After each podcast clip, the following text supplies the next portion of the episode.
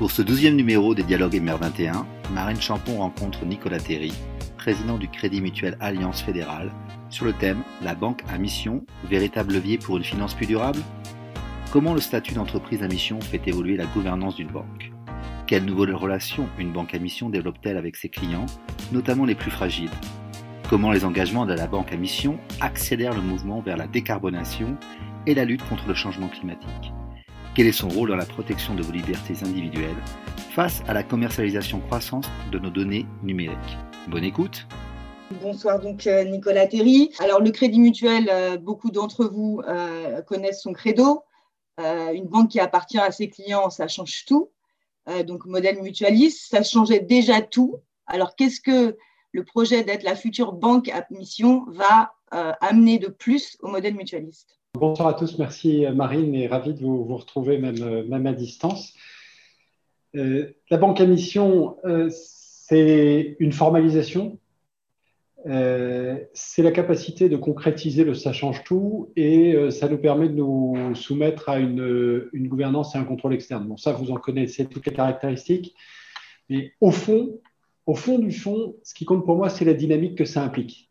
C'est-à-dire que euh, le, crédit mutuel, le, choix mutualiste, euh, ça a été trop souvent, longtemps, euh, un mutualisme d'incantation, lié à une gouvernance d'ailleurs très, très remarquable, hein, parce qu'au fond, l'invention du crédit mutuel, c'est à la fois le microcrédit et l'idée que le prêteur et l'emprunteur ont le même droit de vote. C'était dans la fin du 19e une, invention très remarquable. Et aujourd'hui, bah, l'entreprise à mission, c'est la capacité de dire à chacun des salariés et à chacun des élus mutualistes, chacune et chacun d'entre nous est porteur de toute la promesse de l'entreprise. On prend euh, des engagements qui sont précis et au fond, euh, c'est à chacun d'entre vous de les tenir. Et moi, c'est ce qui m'a séduit dans l'idée de l'entreprise à mission, c'est qu'on passait d'une affirmation globale, le ça change tout, l'affirmation mutualiste, à ce qu'on a appelé le mutualisme de la preuve et qu'on a vu fortement en 2020, c'est-à-dire de dire à chacun des, parties prenantes de l'entreprise, soit euh, sociétaire, soit élu mutualiste, soit salarié, eh bien tout ça, ça dépend de vous. Voilà. Alors, vous définissiez dans, le cadre de nos, échanges préparatoires l'entreprise à mission comme un facteur d'action. Euh, très concrètement, comment va s'exprimer ou va, nouvellement s'exprimer les actions attendues, notamment de la part des salariés ou élus bénévoles dans le cadre du Crédit Mutuel? Alors, on a, pris une raison d'être très brève, hein, qui était ensemble, écouter et agir. Pour être honnête, on a hésité à reprendre la raison d'être. Ce qui est intéressant d'ailleurs, c'est que le fondateur du Crédit Mutuel, qui était un, un Allemand, Raiffeisen, avait euh, comme devise aider et servir.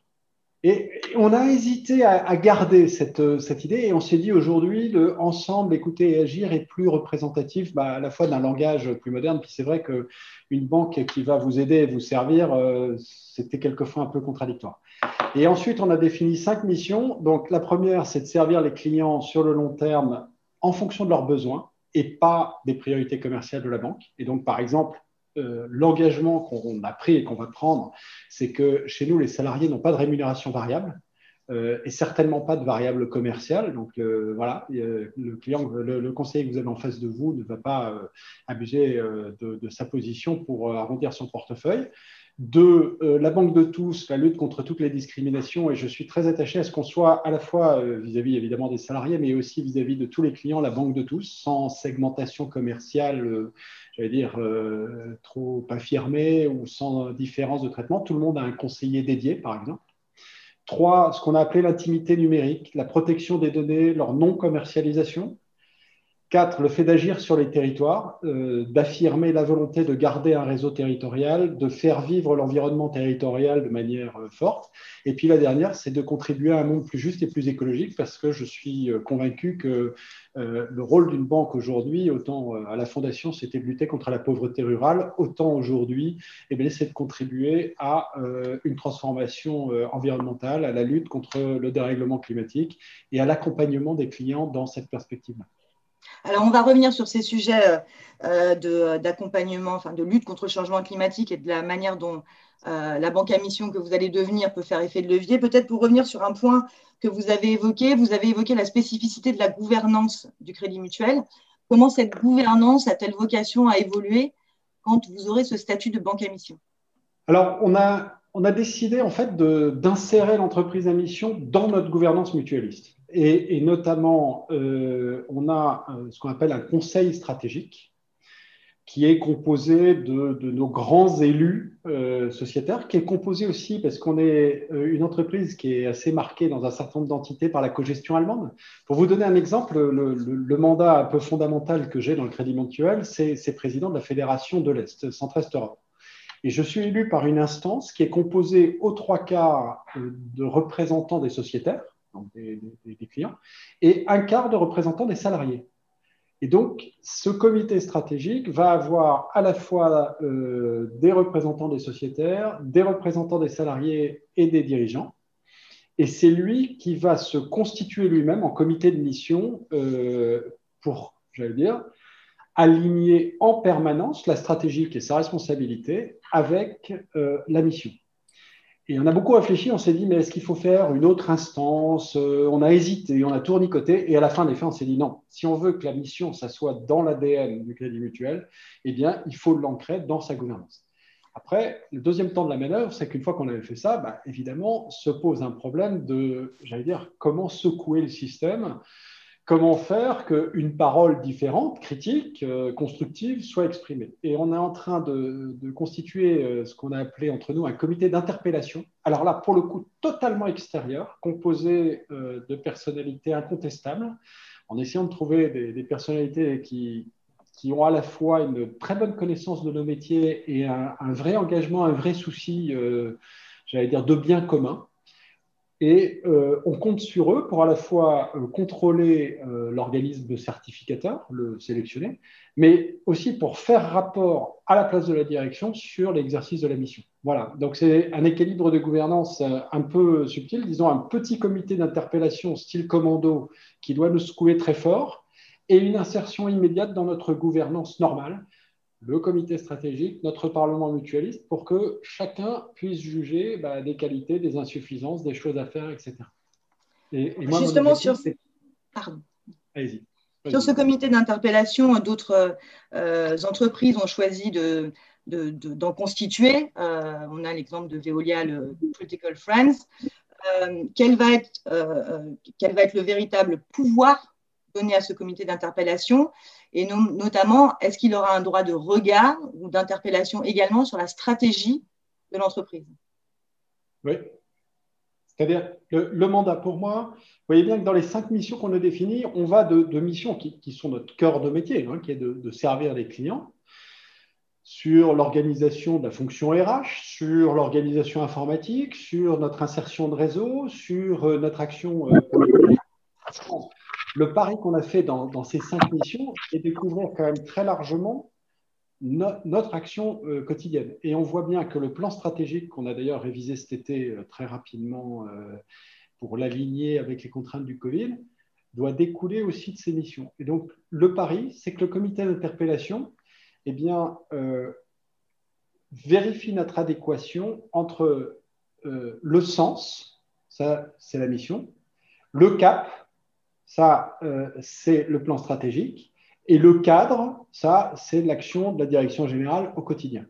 Et donc, le sens, le cap et le cadre, on, explique au maximum cette, action-là en disant, voilà, euh, on vous dit à vous salariés de prendre plein d'initiatives dans le cadre qui vous est donné, réglementaire, etc. À la direction stratégique d'imprimer le cap avec ce plan stratégique 2023 dans lequel on a 200 euh, actions, 250 actions qui nous paraissent prioritaires, mais tout ça doit obéir à un sens. Et le comité d'interpellation, il devra vérifier qu'il n'y a pas de dissonance entre les trois. Alors, pour continuer sur euh, l'entreprise à mission, on a un débat en cours euh, extrêmement médiatisé sur le cas Danone, avec des euh, deux écoles, euh, et notamment l'une qui euh, interprète l'affaire, entre guillemets, Danone comme une remise en cause de l'entreprise à mission, ou en tout cas un refus de l'entreprise à mission. Est-ce que vous considérez que, que, c'est une illustration de ce point-là? D'abord, je voudrais dire, moi, je, voudrais donner un coup de chapeau parce que le mérite à, Emmanuel Faber et, au fait d'avoir proposé le, statut d'entreprise à mission, de l'avoir fait approuver à 99% et euh, de l'avoir euh, euh, maintenu. Ce que j'ai vu notamment des propos de Pascal Lamy, qui est le, président du, alors je ne sais pas si c'est le comité d'interpellation ou le comité des sages, mais enfin, c'est que il a dit bon ben voilà, je, je verrai ce que donnera ce changement par rapport aux actes.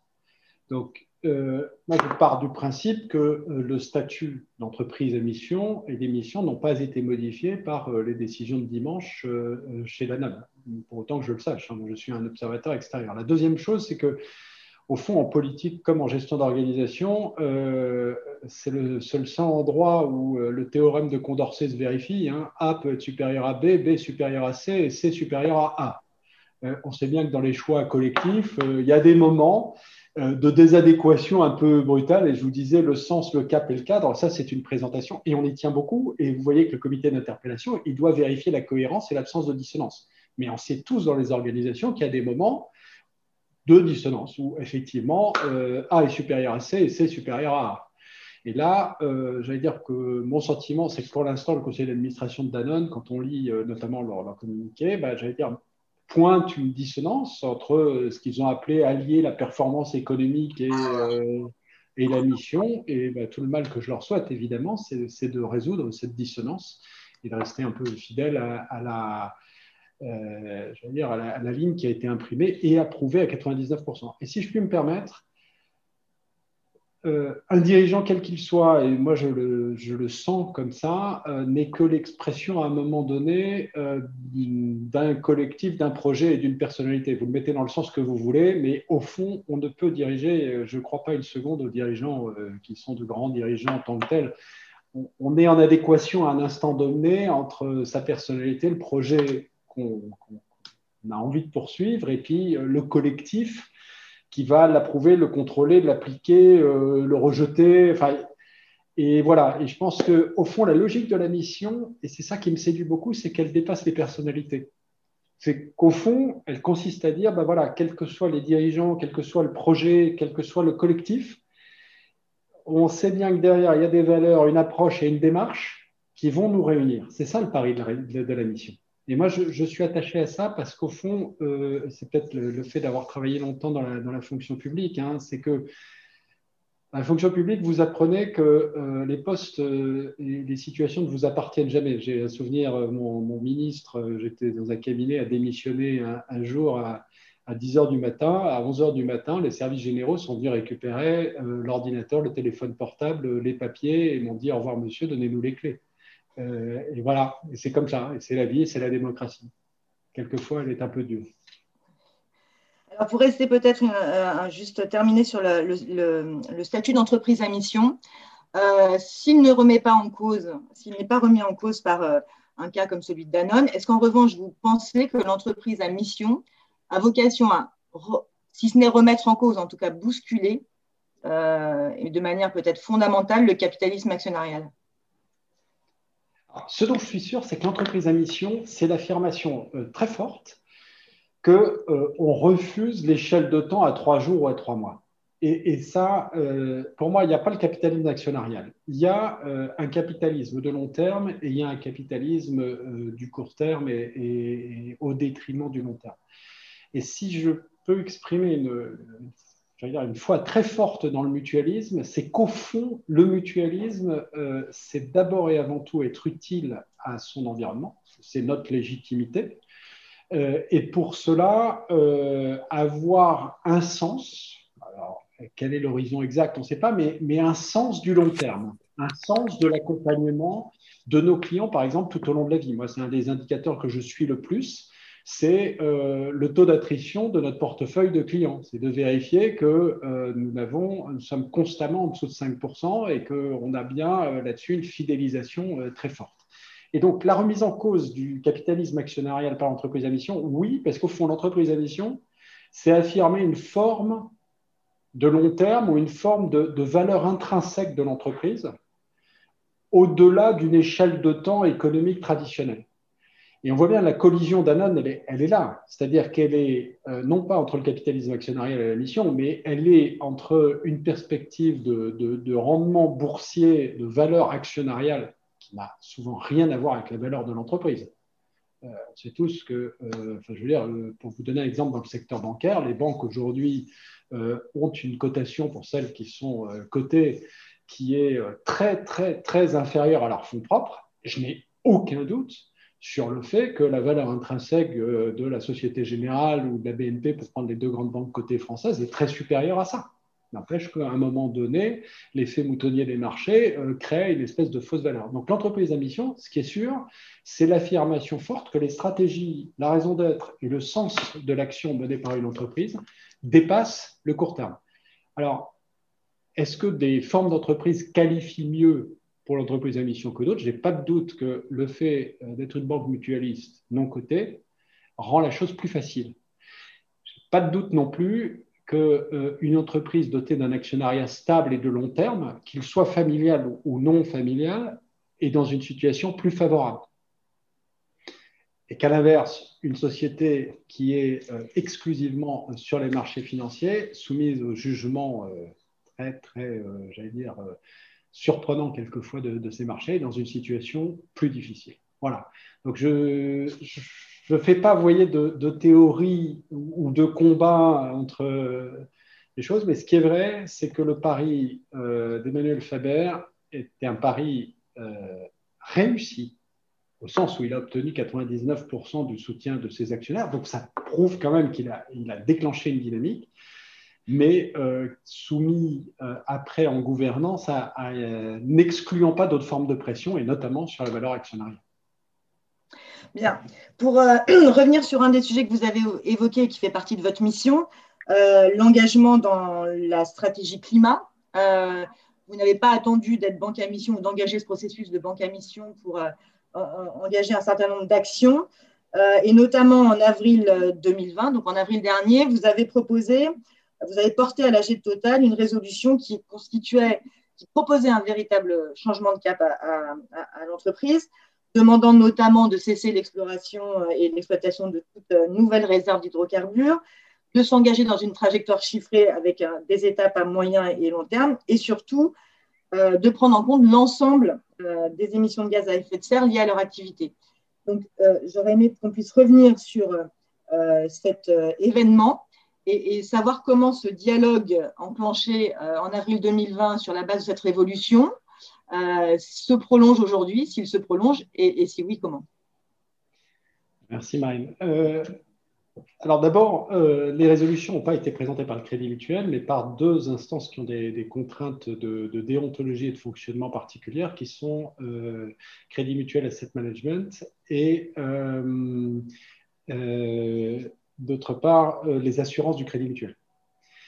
la première question qui nous a été posée, c'est au fond, euh, le crédit mutuel peut-il, euh, alors qu'il doit avoir en mission prioritaire de protéger l'épargne, d'agir de manière objective, non discriminatoire pour protéger les intérêts des assurés ou, ou des épargnants, prendre des options qui, euh, vu d'un certain point de vue étroit, euh, ne sont pas strictement ceux de la valeur actionnariale.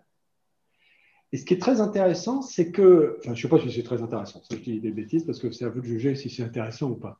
Euh, en tout cas, la réaction de, Patrick Pouyanné chez Total à cette question-là qu'il a posée, et quand je lui ai expliqué nos valeurs mutualistes et notre statut d'entreprise à mission, qui était déjà très avancé et en cours d'approbation, a eu une réaction qui m'a beaucoup intéressé. Il m'a dit OK, c'est clair, vous avez un mandat. C'est-à-dire, il m'a dit OK, euh, contrairement à, d'autres de, nos partenaires, je considère qu'une fois que vous avez ce statut d'entreprise à mission, que euh, tout client épargnant ou assuré euh, présent au crédit mutuel sait que vous allez mettre ce filtre ou ces objectifs sur chacune de vos actions, eh bien, effectivement, euh, il devient logique que vos gestionnaires pour compte de tiers côté asset management ou euh, vos gestionnaires d'assurance côté assurance du crédit mutuel prennent des options comme celle-là. Et ça, ça a été un, grand apport pour le coup de Total à, au crédit mutuel. C'est-à-dire que cette théorie du mandat m'a beaucoup fait réfléchir et, guide beaucoup de nos actions sur l'entreprise à mission. Parce qu'au fond, c'est bien de ça qu'il s'agit, de mandater chacun des responsables, chacun des salariés sur ce statut. Donc, total, ça a été ça. On avait un mandat, on a exprimé ce mandat.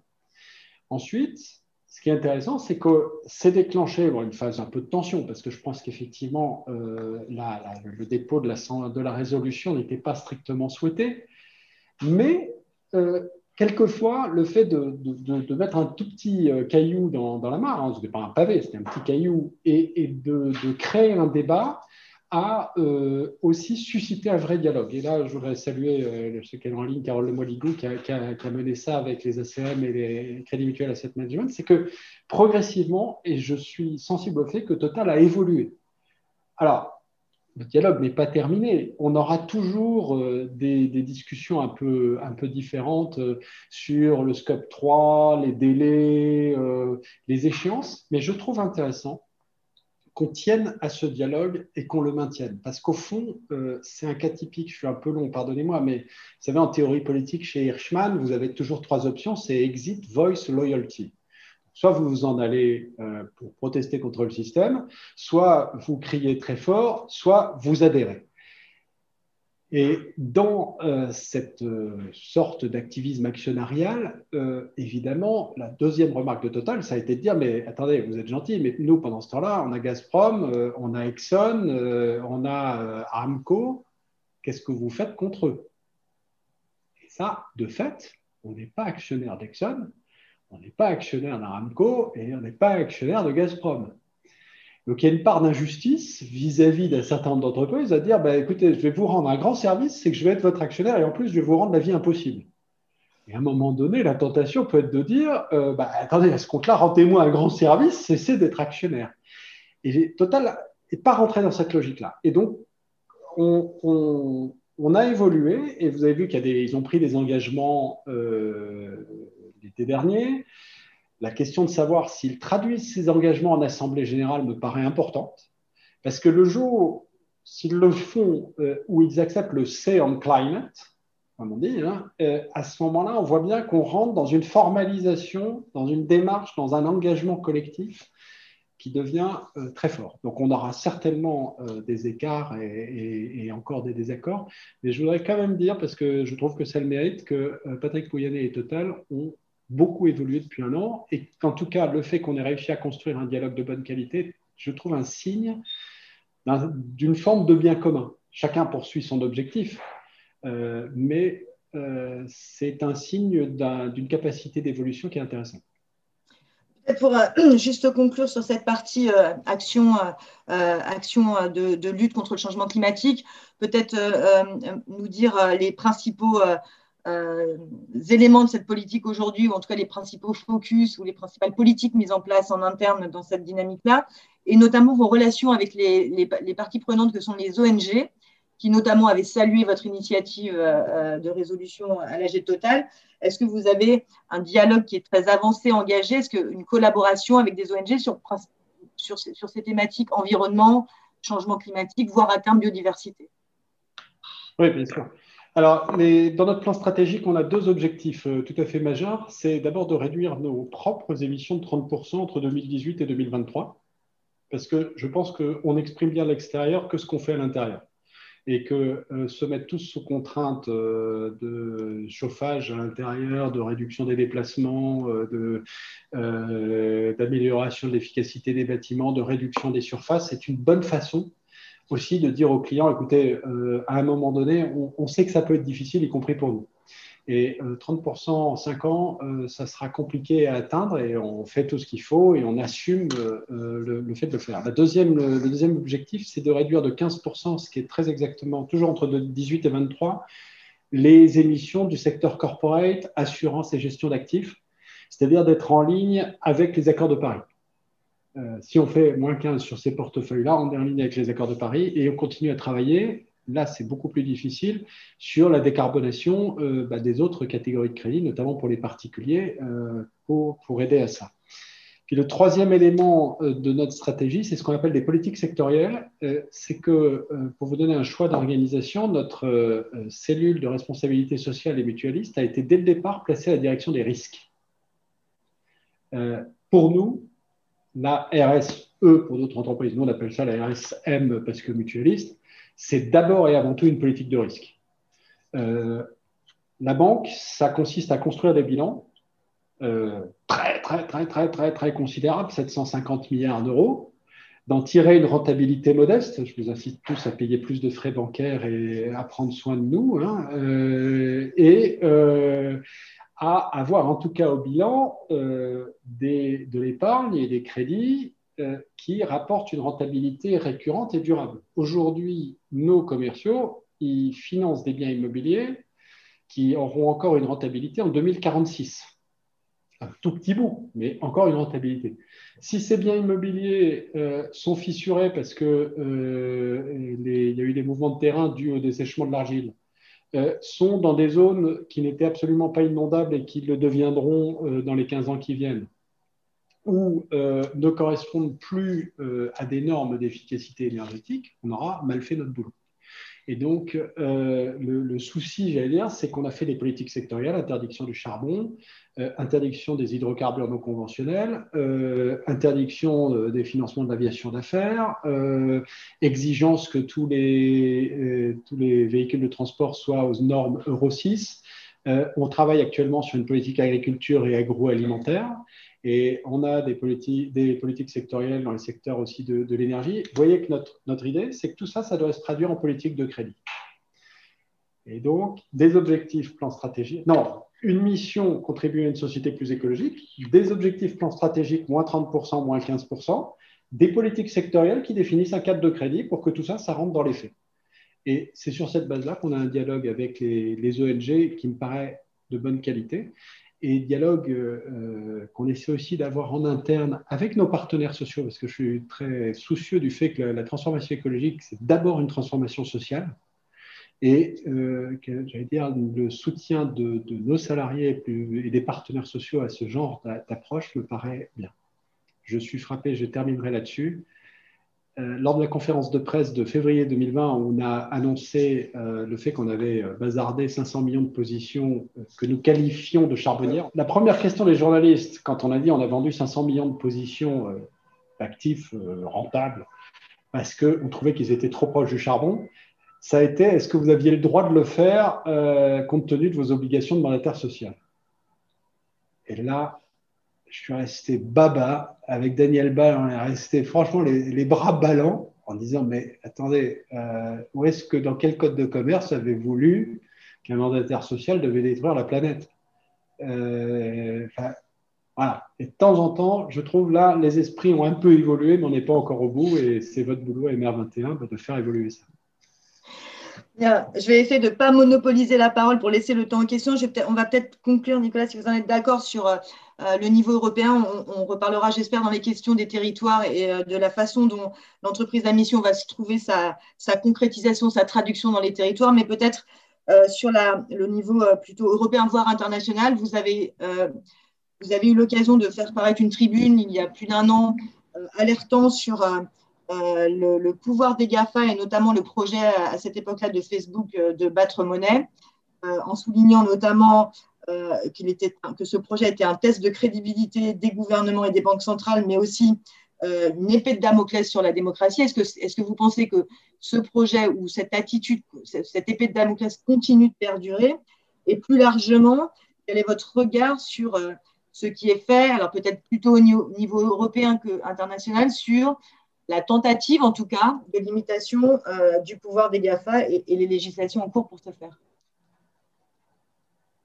Euh, on se reprend une petite heure histoire de pouvoir. Euh, voilà, c'est ça. On va. Bah, du coup, c'est bien parce que vous êtes en train de prendre un engagement pour un deuxième dialogue, Nicolas. Donc, je Alors, je vais répondre à coup de désolé. un, alors peut-être sur l'Europe, je suis un frustré de l'Europe. J'ai travaillé sept ans à la Commission européenne, trois ans et demi à la DG Environnement. Euh, que l'Europe n'ait pas eu l'intelligence de devenir euh, l'acteur de référence de la lutte euh, contre le dérèglement climatique me, reste, me laisse pantois. Voilà, ils ont continué à faire des, des de marché de crédit carbone et des marchés carbone sans avoir l'intelligence politique de base de mettre une taxe carbone aux frontières, de, de constater, j'allais dire, de rechercher, comme peut-être de l'or l'aurait fait, l'équilibre entre le social, l'écologie et l'économie. Je ferme la parenthèse parce que pour moi, c'est une très, très, très grande tristesse. Mais je ne me serais jamais retrouvé au Crédit Mutuel si ça s'était passé. Euh, sur le Libra, je trouve euh, que c'est un très bon exemple de notre incapacité actuelle à formuler clairement des enjeux collectifs. Je vais être très basique, euh, mais pour moi, la monnaie, c'est un bien social euh, c'est un instrument de régulation sociale fondamental parce que ça consiste à dire on a un instrument d'échange, on a une réserve de valeur, euh, on a euh, un instrument de, stabilité des, arbitrages sociaux et on voit bien à quel point, par exemple, l'inflation dans le passé a détruit tous les, avantages, les, équilibres sociaux. Pour ne pas se dire qu'au fond, ce que Philippe Lebel ou d'autres ont, ont établi, c'est-à-dire que la monnaie était un, un, élément de souveraineté nationale euh, pour ne pas laisser des, grandes plateformes totalitaires et monopolistiques euh, de type Facebook euh, en s'en arranger le contrôle. Donc pour moi, la donnée, elle est très simple, et c'est le sens de l'article qu'on avait fait avec Daniel Cohen. Il y a, la monnaie, c'est une prérogative d'État. elle doit être exercée par des banques centrales qui ont un mandat clair et un contrôle démocratique. Et il ne faut certainement pas laisser se développer euh, des outils concurrentiels qui s'appellent Libra, Diem ou, ou crypto-monnaie ou Bitcoins là-dessus. Et je trouve, et peut-être euh, c'est le mot de transition avant les questions, qu'à un moment donné, sur ces enjeux-là, on a un besoin d'État au sens besoin de puissance publique euh, et d'arbitrage clair. C'est-à-dire que alors il y a une expression anglaise que j'aime beaucoup, c'est qu'on ne peut pas être à moitié enceinte, mais euh, voilà, il y a un moment donné, euh, soit on veut lutter contre le dérèglement climatique et on s'en donne les moyens à la fois euh, réglementaires, législatifs, de solidarité, d'accompagnement, d'aide, et on assume, soit dire le marché va tout nous résoudre, la bonne volonté des acteurs va tout nous résoudre, ben, je n'y crois pas. Voilà, et la monnaie, pour moi, c'est un bon exemple de ça. C'est qu'on ne peut pas euh, laisser se développer euh, des monnaies privées parce qu'à la fin, ça va être un facteur de déséquilibre financier vraiment dangereux. Merci beaucoup, euh, Nicolas, pour cette conclusion de cette première partie. Donc, je vais, je vais maintenant en venir aux questions ne, pensez-vous pas que l'entreprise, pour que l'entreprise à mission puisse se développer de façon cohérente, il faut un cadre plus contraignant, qu'il faut y ajouter la gouvernance? Euh, ben, c'est un peu ce qu'on a essayé de faire en mettant notre, notre, en tout cas notre gouvernance, conseil stratégique, conseil d'administration, parlement mutualiste dans le cœur euh, de l'entreprise à mission. Alors, la loi nous contraint à avoir à la fois un comité de mission et un tiers évaluateur. Et, c'est vrai que notre, notre choix, ça a été d'articuler finalement euh, notre conseil stratégique et le comité de mission. Donc je suis d'accord qu'en tout cas, euh, il faut sortir la question du comité de mission euh, et de la direction générale et de la direction de la communication. Il faut que ça fasse partie de l'action de l'ensemble de l'entreprise et que euh, chacun se retrouve comptable de, cette exigence-là, euh, la direction informatique pour ce qui nous concerne sur, sur la protection des données, la direction commerciale sur les plans de développement, etc. Donc, je ne sais pas si j'ai répondu à la, question, mais je ne suis pas sûr qu'il faille un cadre législatif plus contraignant, mais qu'on soit contraint de, quelque part, d'insérer ça dans la gouvernance habituelle, ça me paraît important. Alors, une question euh, sur l'aspect humain. Euh, en tant que banque à mission, ne, pourriez-vous pas être la première banque qui réinvente la relation entre le banquier et ses clients? Euh, c'est ce qu'on essaye de faire, et, notamment en, ayant cette question du conseiller dédié. C'est-à-dire qu'on essaie d'assurer à chaque personne, quel que soit son niveau de revenu, de patrimoine, etc., une personne exclusivement chargée de ses intérêts, de l'accompagner, de lui répondre, ce qui est la tradition de la banque, hein, qui, est, une tradition très réactive, et d'associer une dimension très proactive, notamment euh, grâce aux outils euh, qu'on a développés avec IBM euh, d'intelligence artificielle, de, reconnaissance visuelle des caractères, de, big data, pour qu'on soit toujours en pertinence vis-à-vis -vis de nos clients. en leur proposant des services, des produits, des accompagnements qui correspondent à leurs besoins. Donc, euh, euh, pour faire ça, je suis persuadé qu'aujourd'hui, vu la méfiance, je lisais un papier ce matin d'un sociologue qui disait que, par exemple, l'année 2020 a été une année où l'exigence de sincérité a été beaucoup plus forte qu'avant. Euh, et, je pense que l'entreprise à mission, quand je, je, parlais du triptyque, le sens, le cap et le cadre, c'est bien l'idée de dire, mais au fond, vous pouvez avoir une banque en qui vous pouvez avoir sincèrement confiance parce qu'elle travaille pour vous. Et, vous pouvez la critiquer, vous pouvez la juger, vous pouvez l'évaluer de manière très publique en fonction des engagements qu'elle prend. Si, vous considérez que votre conseiller n'a pas répondu à votre attente sur la réponse à vos besoins, eh bien, euh, ça engage toute la marque et ça engage toute l'entreprise. Alors, une autre question sur, euh, qui revient à la définition que vous avez donnée en quelque sorte de l'entreprise à mission comme facteur d'action. Euh, vous avez souligné le fait que pour réussir, il faut, il faut embarquer tout le monde. Donc concrètement, euh, que soit salarié, euh, mais aussi sociétaire, concrètement, comment allez-vous faire pour embarquer tout le monde dans cette action collective quotidienne? Alors, je vais vous dire, la réponse officielle, ça serait campagne de communication, insistance, y revenir en permanence. Et de fait, c'est ce qu'on fait.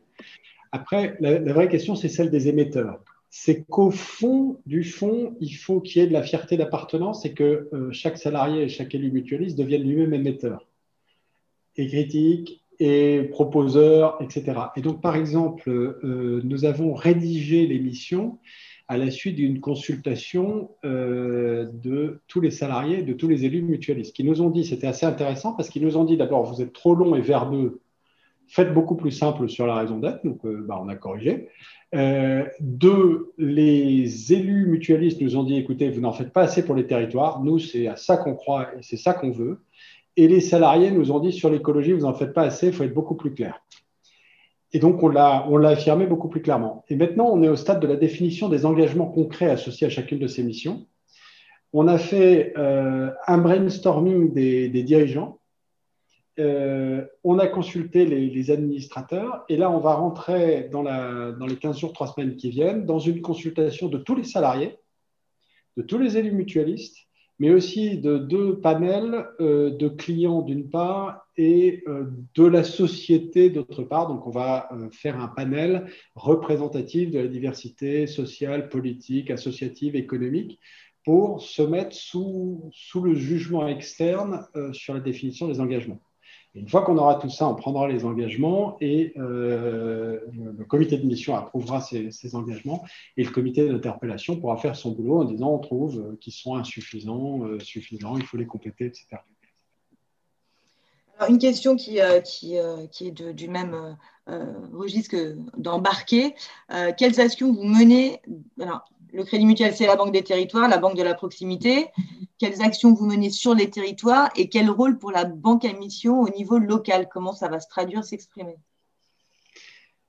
D'abord par euh, la simple présence locale euh, et, et, de maintien du choix d'une banque de réseau euh, présente dans les territoires. Et vous voyez qu'il y a des banques qui, sont plutôt sur des plans de fermeture d'agence et nous, on n'a pas de plan de fermeture d'agence. On optimise le réseau, on le fait évoluer, mais on veut rester euh, présent.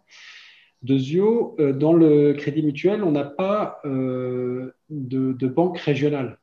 On a 2100 caisses locales réparties sur le territoire. Une caisse locale, chaque fois que vous voyez une agence, c'est une banque.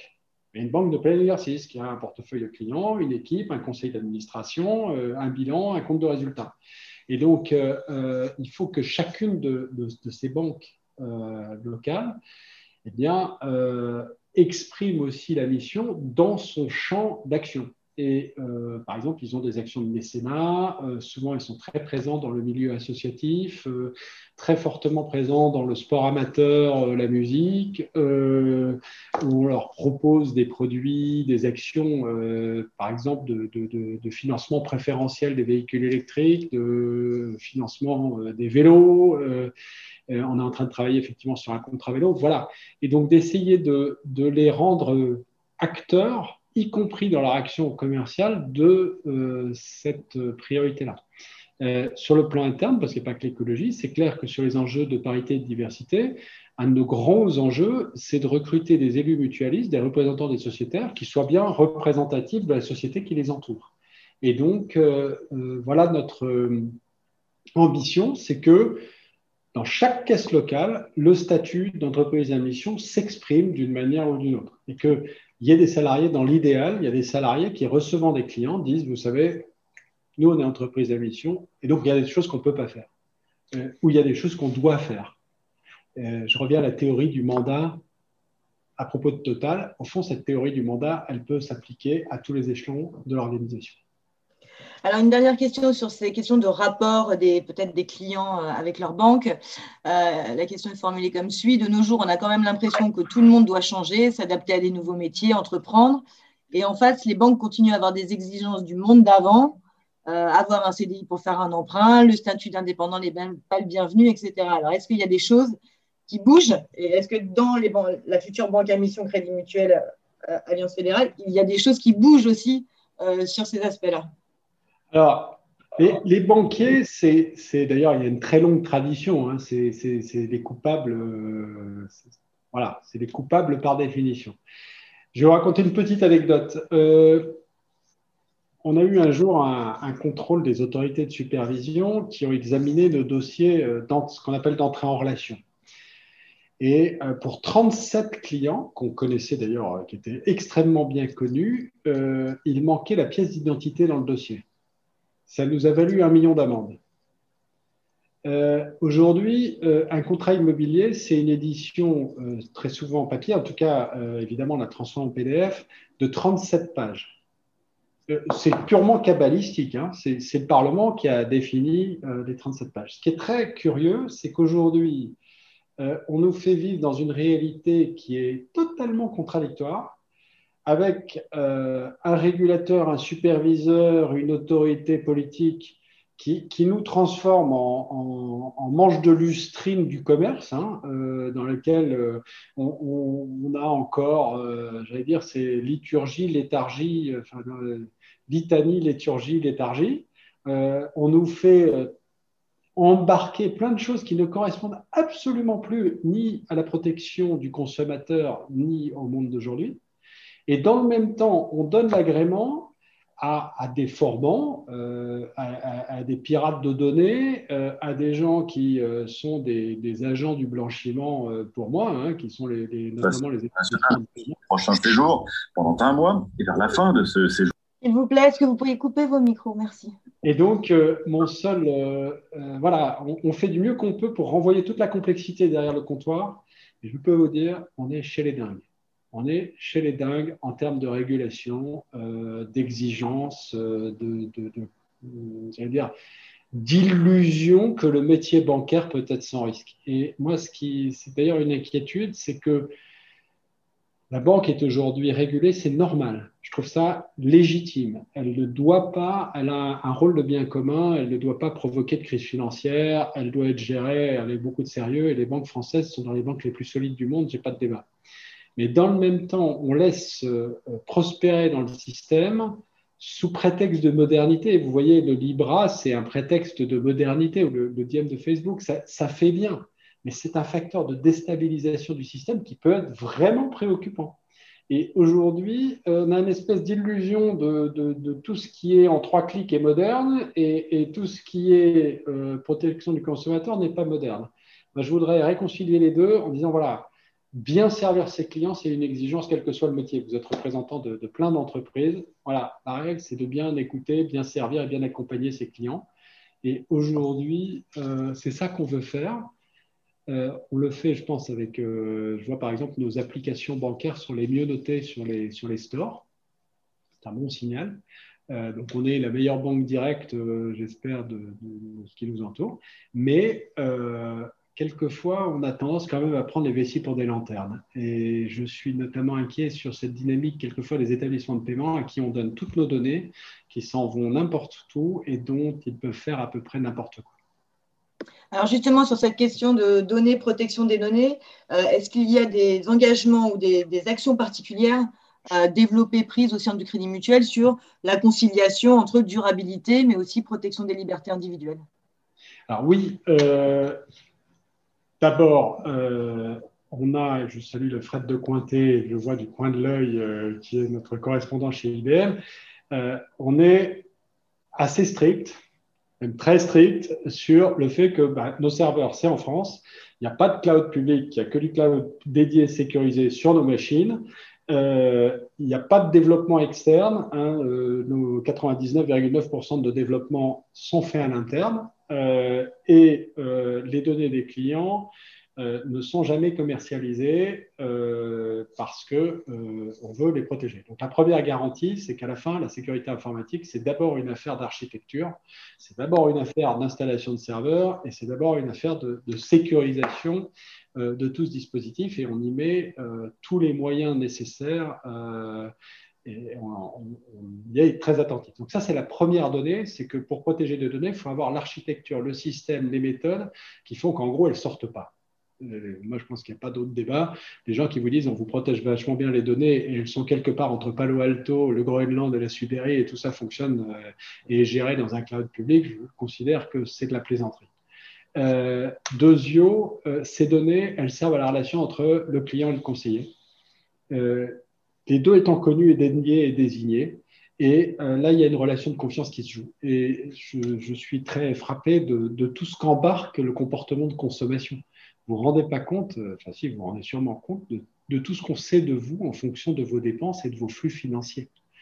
Et donc, c'est important que vous ne les confiez qu'à euh, des personnes que vous connaissez et dont, dans lesquelles vous avez confiance. Parce que sinon, euh, effectivement, un algorithme va décider qui vous êtes, de quelle manière, et avec toutes les conséquences sociales du score, par exemple, de crédit à la consommation chez Alibaba ou chez, chez.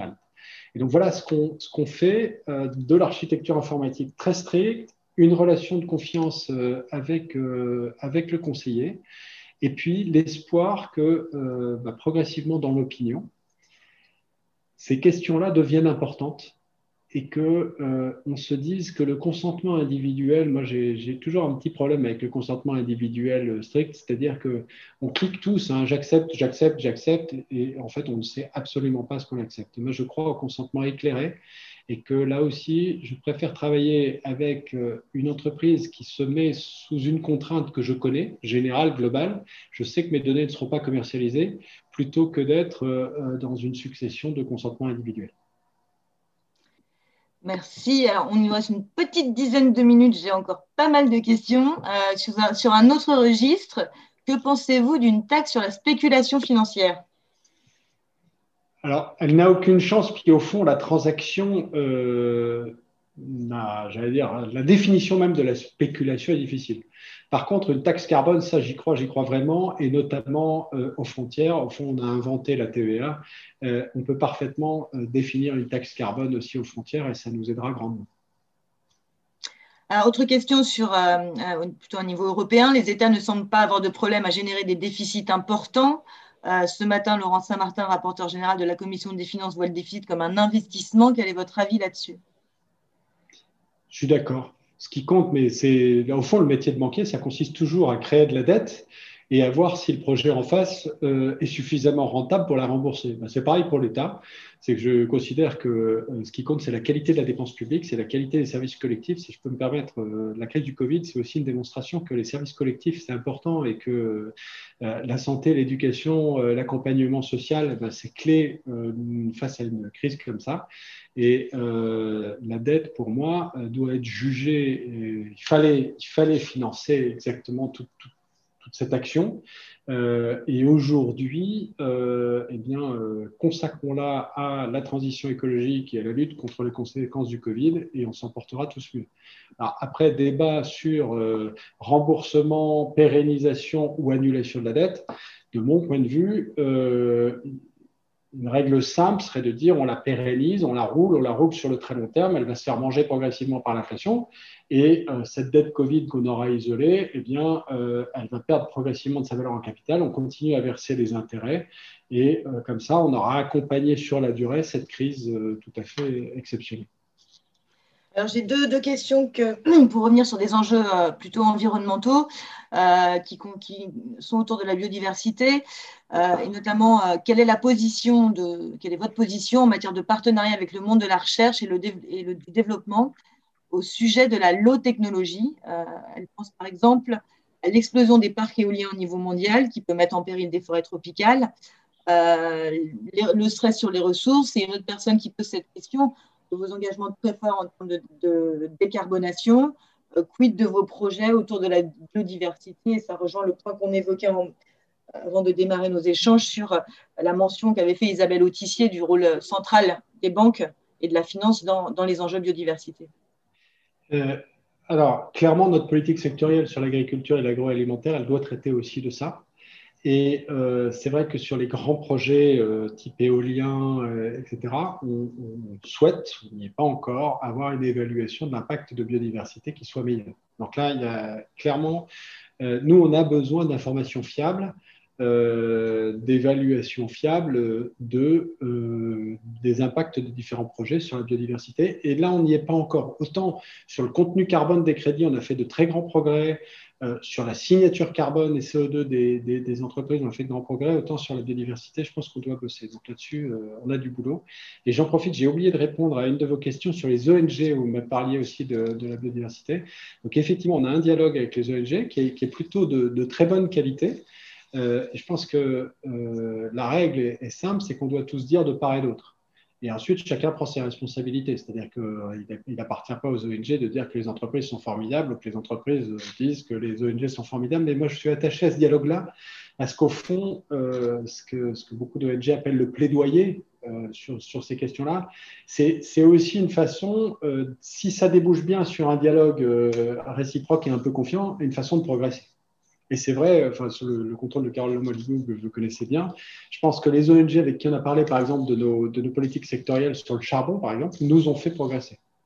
Et c'est clair que sur les questions d'éoliennes, par exemple, euh, leurs revendications et leurs points de vue sont intéressants.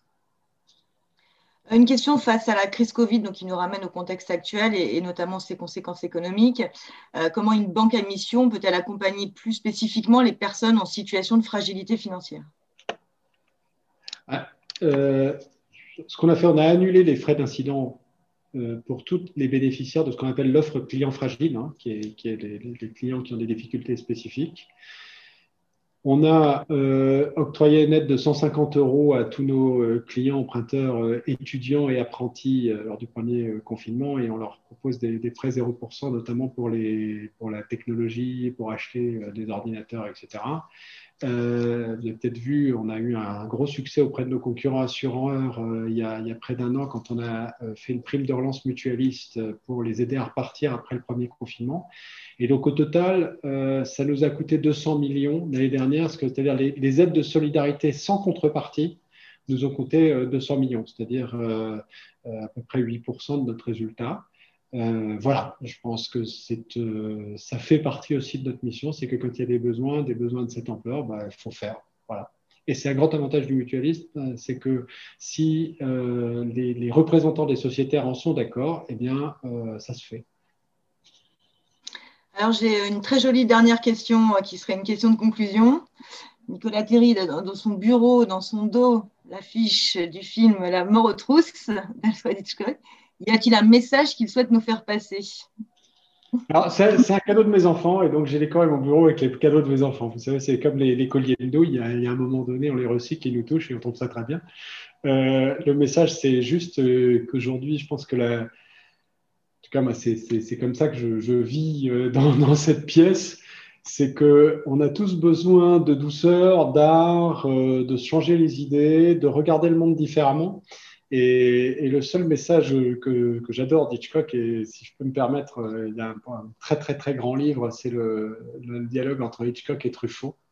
Euh, c'est qu'au fond, euh, il y a dans, le cinéma un changement radical, mais ce que Hitchcock nous raconte, c'est qu'on peut construire des histoires sur rien du tout. Sa fameuse théorie du MacGuffin, je ne sais pas si vous connaissez ça, c'est qu'il euh, construisait ses histoires sur des prétextes, et notamment, j'ai oublié le titre du film, des espions qui revenaient de Tchécoslovaquie, et le, grand secret était une musique de comptine pour enfants.